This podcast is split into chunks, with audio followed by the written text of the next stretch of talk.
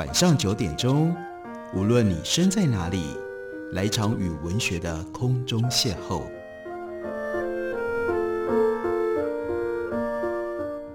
杨照谈书，邀您一同遨游文学世界，认识古今中外的经典之作。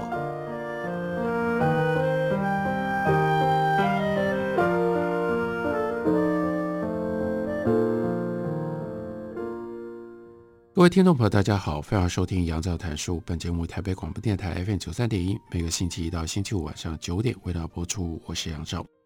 在今天的节目当中，我们继续来为大家介绍国家人权博物馆和春山出版联合出版的这一套《灵魂与灰烬：台湾白色恐怖散文选》。这是由胡淑文和童伟格两位一起联合编选的。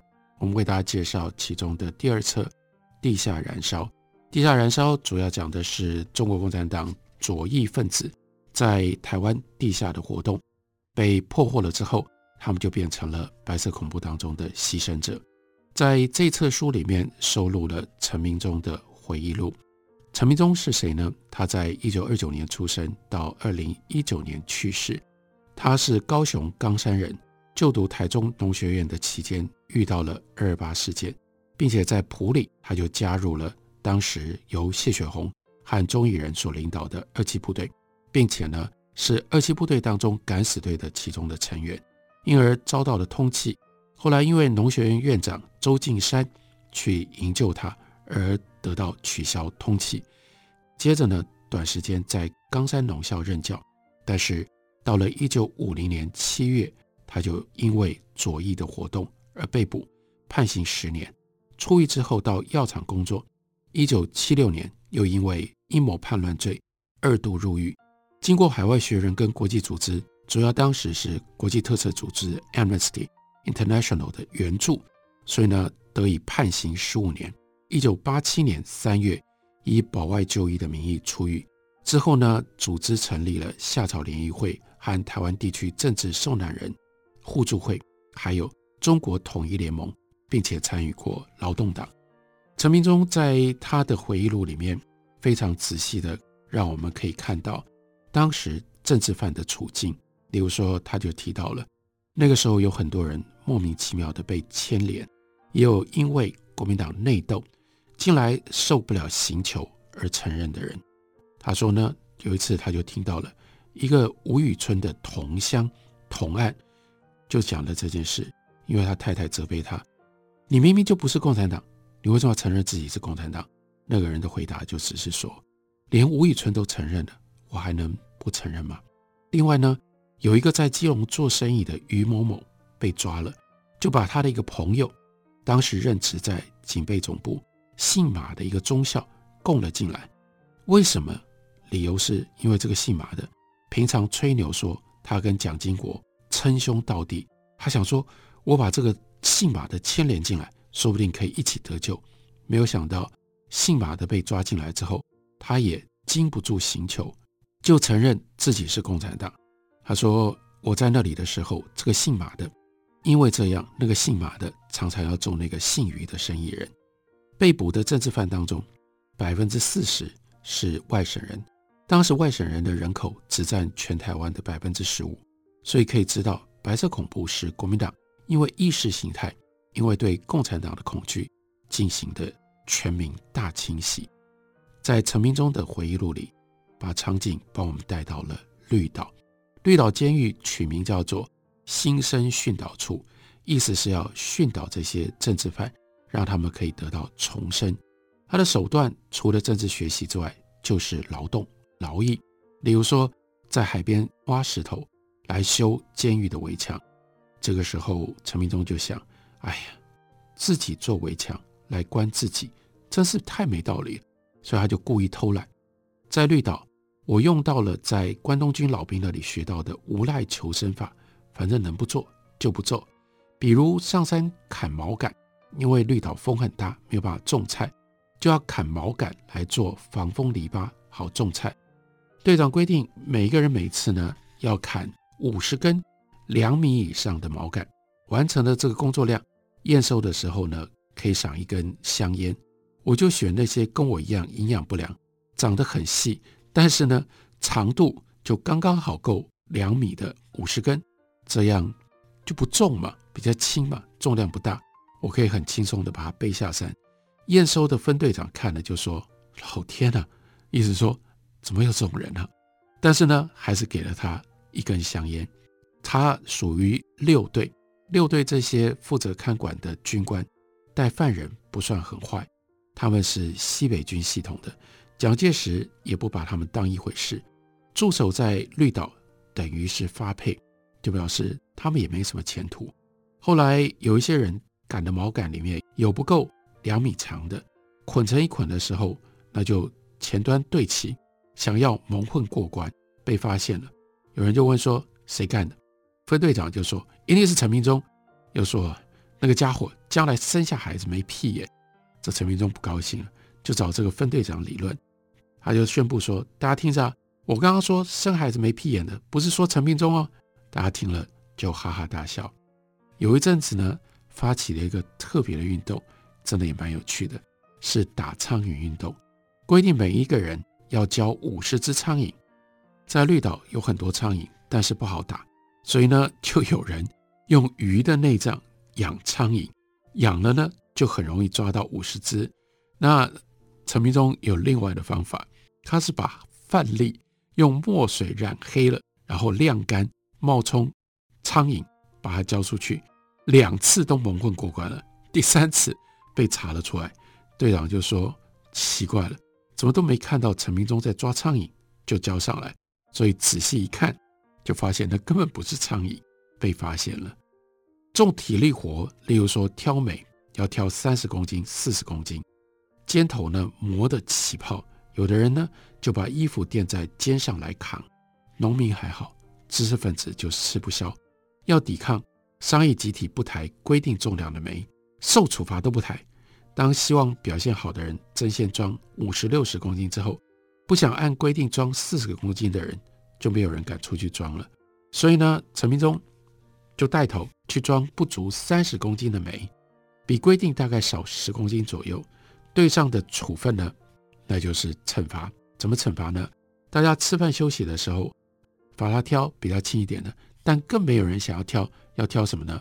去挑大便或者去挑水，这还不算。最严重的，后来呢，有了韩战的反攻意识来到了台湾，这个时候呢，新生训导处就搞良心救国运动，鼓励大家表态参加。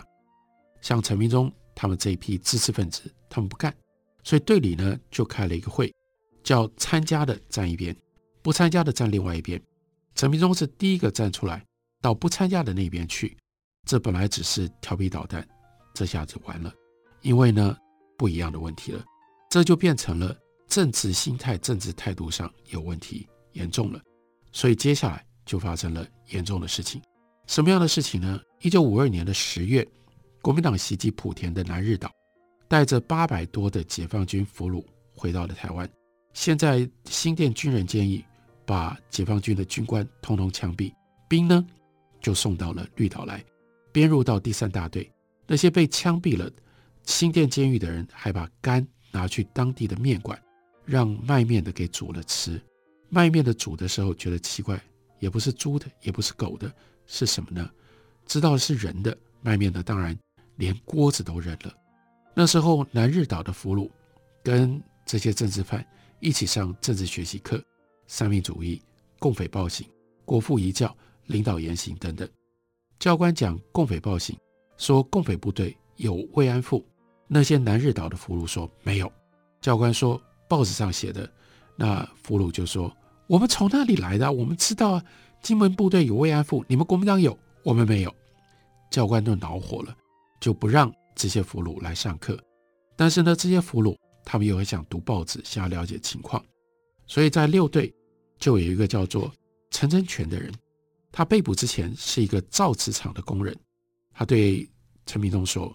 他们这些人想要看报纸，我们商量怎么传递报纸前面几张国际情势给他们。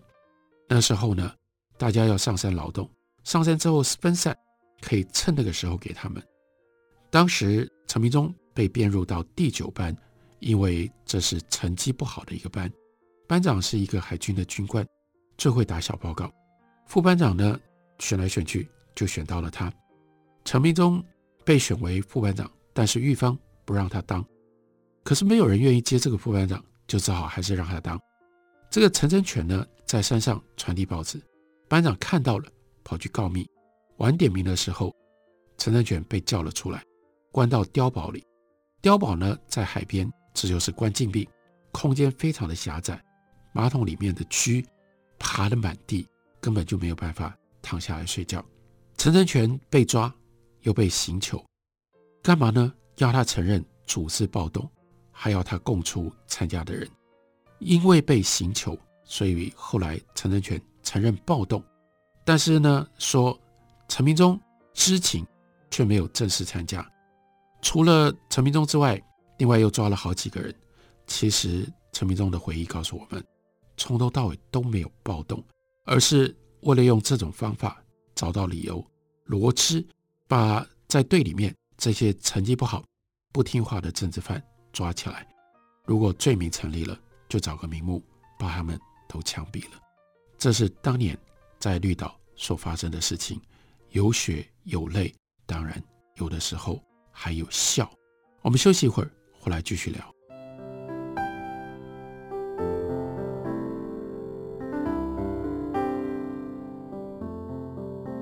听见台北的声音，拥有颗热情的心，有爱梦想的电台，台北广播。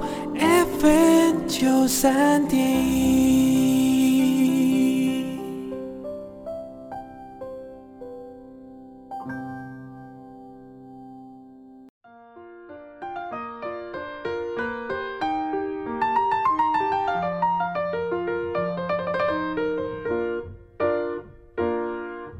感谢您继续收听《杨照谈书》。本节目台北广播电台 FM 九三点一，每个星期一到星期五晚上九点，为大家播出到九点半。今天为大家介绍的是胡淑文和童伟格所编的《台湾白色恐怖散文选》第二卷第二册，标题叫做《地下燃烧》，中间收录了陈明忠的回忆录。陈明忠被关在绿岛的时候，经历了一九五二年南日岛俘虏的暴动。那些来自于南日岛的俘虏，因为他们是在南日岛被俘虏的解放军的士兵，他们是真的想要暴动。但是军官都被打死了，他们只是普通的兵。不过毕竟是军人，他们知道碉堡在哪里，机关枪在哪里，策划怎么攻击，怎么分配任务等等。那个时候每三个月补给船从台东开来，所以他们的计划是抢船，抢成功了之后呢，就驾船回大陆。如果不行的话，就上岸到台湾去打游击。但是呢，因为台风来了，船没靠岸。他们的暴动计划失败了，有一些人在绿岛就被枪毙了。后来来了一个技术总队，开始我们不晓得为什么我要派这个总队来，后来才知道就是因为南日岛俘虏暴动，所以呢，这个技术总队被派来绿岛防备。这个总队的人大多三十多岁，都是军官，带自动武器，从大陆撤退的时候安装爆破装置的就是他们。而像陈明忠这一批被认定想要暴动的政治犯，被送回台湾军法处的第三区楼上，这里明确的是关死刑犯人的。我们的对面就是南日岛的那些俘虏，有几个之前在绿岛同过房间，他们会看字。陈明忠就对他们说：“你们小学都没有念，你们可以看书哦。”他们说在部队里学的。其中有一个福州人叫做陈品官，就问他说。你为什么要参加共产党？他说他家里是佃农，跟地主借钱还不起，妈妈自杀了，妹妹被卖掉了。但是后来共产党来了，分了土地，他当然支持共产党。所以对他来说，如果国民党来了，他们这些佃农翻身的人就完了。因此呢，要打仗，他就参加了部队。另外有一个山东的俘虏，他的理由则是大家都参加，我不好意思不参加。他记得非常清楚。一九五三年七月一号，大家想，反正就要死了，我们就一起唱歌，唱什么呢？唱国歌，唱五星红旗歌。后来南日岛的俘虏大概有一百多个人都被枪毙了，而他们这一批不是南日岛的俘虏，是被罗织的暴乱犯，却没有死。在中间有一个人被抓的时候，是台大哲学系四年级的学生，叫做张坤秀。他在绿岛被刑求，他的手因此都残废了。我们从绿岛要被送回台北的时候，都被捆绑着，坐了十几个小时的船，先到高雄上岸，再坐卡车去火车站。这个学生的父亲叫做张武，是开医院的，刚好医院的药剂师。在码头看到了张坤秀，赶快去通知他爸爸。张武跑来了，但是不能见面。张坤修呢，就偷偷的把残废的手让爸爸看。爸爸回去了之后，立刻就把自己的医院卖给医师工会的理事长，叫做吴基福。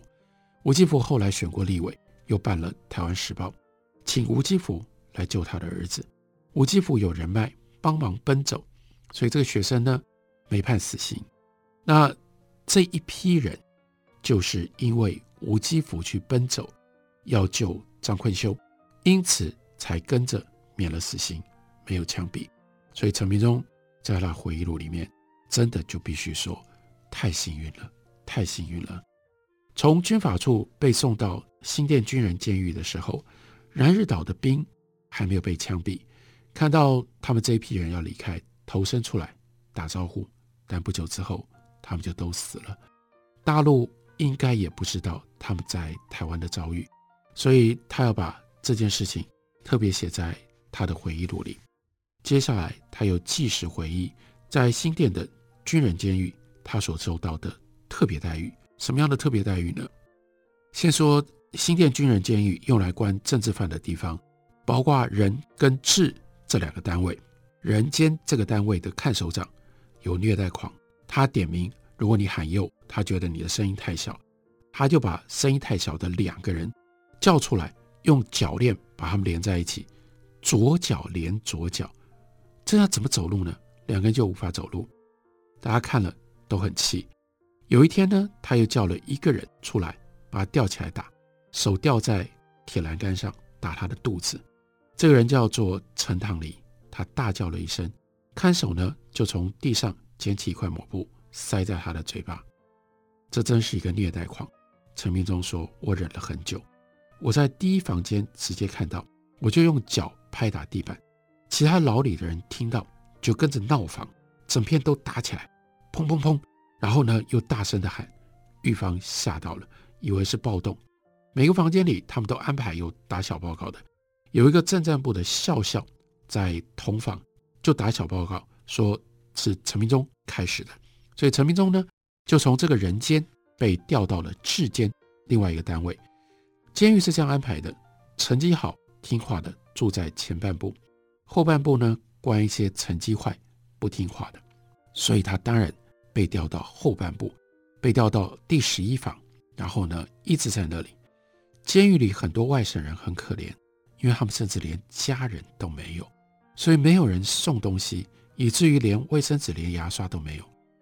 台湾本省人还好一点，有家里人送吃的来的，但是呢，外省人没有家人，就只能吃监狱里的咸菜，在旁边看着他们，觉得唉，可怜了。所以呢，就叫大家一起来吃，把各自家里送来的东西汇在一起，一起吃，一起用。后来大陆开始搞人民公社，监狱里就说我们在发动搞。人民公社在绿岛的时候，因为过度劳动、营养不良，陈明忠他的身体已经开始败坏。但他开始并没有介意，转移到了军人监狱之后，咳嗽会咳出血。同房呢有一个人廖万都，他之前是医生，他看到陈明忠每次到了下午脸红发烧，就跟他讲：“你大概是得了肺结核了。”那这个廖万都也是有他的来历的。他本来在云林县的卫生所当所长，他曾经推行过一种合作医疗，让农民呢一年交一点点钱，那就整年看病都不用付费，有点像今天的健保制度，它是一种保险制度，大家共同互相帮忙。这地下党廖清产呢，就吸收了廖万都。廖万都呢，在狱里面骂廖清产说：“你吸收我，但没有教我，意味着廖清产自己的理论水平不高，剩余价值有相对的跟绝对的，他就搞不清楚。还特别跑来问陈明忠，所以廖万都呢佩服陈明忠，以为呢陈明忠懂左派理论。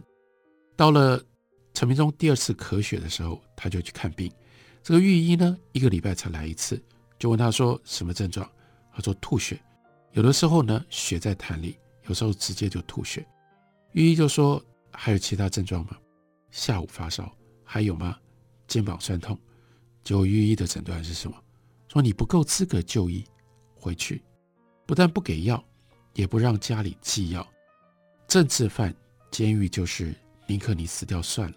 所以虽然肺结核会传染。本来应该要隔离，仍然把应该是得了肺结核的陈明忠和其他人关在一起。有一次他头痛的不得了，去看病，医生就告诉他说，诊断给他的建议，给他的医疗方式是什么？不要胡思乱想。陈明忠很气，就骂他兽医。这个医生呢就去报告看守长，所以陈明忠又被关了禁闭，在禁闭室里。铐上手铐脚镣，又把手铐跟脚镣连在一起，所以连站都没办法站直，也没办法躺平。禁闭室又很小，屋顶上披了沥青，热得不得了。关在里面只穿一条内裤，从早上太阳出来开始流汗，一直流到晚上太阳下山，这样受了一期三个月的惩罚。因为上手铐脚镣，没有办法站起来。看守很好奇，因为他们还要换内裤，要怎么换内裤呢？有一天，这个看守特别好来看，看陈明忠这样那样挪，竟然能够换上新的内裤，他恍然大悟说：“原来如此。”关禁闭的时候，禁闭室旁边另外关了一个外省人，叫做陈永生，他是金陵大学的毕业生，来台湾在高雄女中教英文，学校有朝会啊。朝会呢，就让老师轮流讲。轮到他的时候，他讲民生主义就是共产主义。因为这句话，他就被抓了。审判的时候，他说我是引用国父三民主义里面讲的，但是法官告诉他的是，现在政策比主义重要。就因为这句话，他被判了十年。在狱里面，他的精神变得不正常，经常自言自语说。民生主义就是共产主义，没有错啊！民生主义就是共产主义，没有错啊！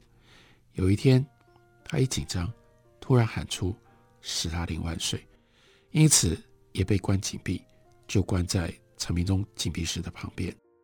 这个陈永生肺病比陈明忠更厉害，所以他就说：“明忠，看来我大概完了，可是也值得。”后来，这个陈永生。真的就死在监狱里，这是陈明忠的回忆录，让我们具体的看到了当年白色恐怖时期变成了政治犯，进到了监狱里，在那里遇到了一些什么样的人，又过着什么样的奇特而且痛苦的生活。